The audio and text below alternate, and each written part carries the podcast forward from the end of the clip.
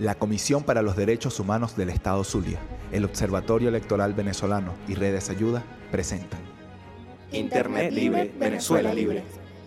Venezuela es un país sin ley de protección de datos. No existe una normativa que regule la materia.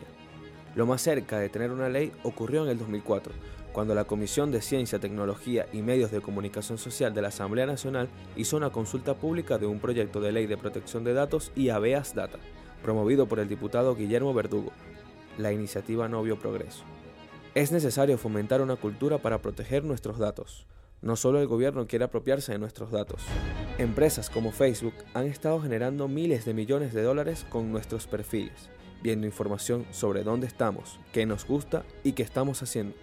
Los datos personales deben considerarse como un derecho humano, así como el acceso a la electricidad es un derecho humano.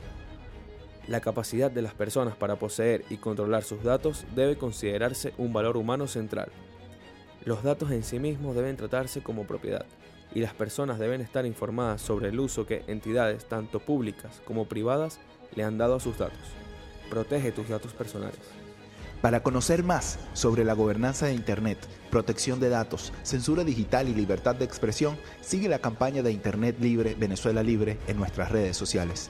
Arroba Codes en Facebook, Instagram y Twitter. Arroba Redes Ayuda en Twitter e Instagram y arroba OE Venezolano en Twitter y Facebook. Internet Libre, Venezuela Libre.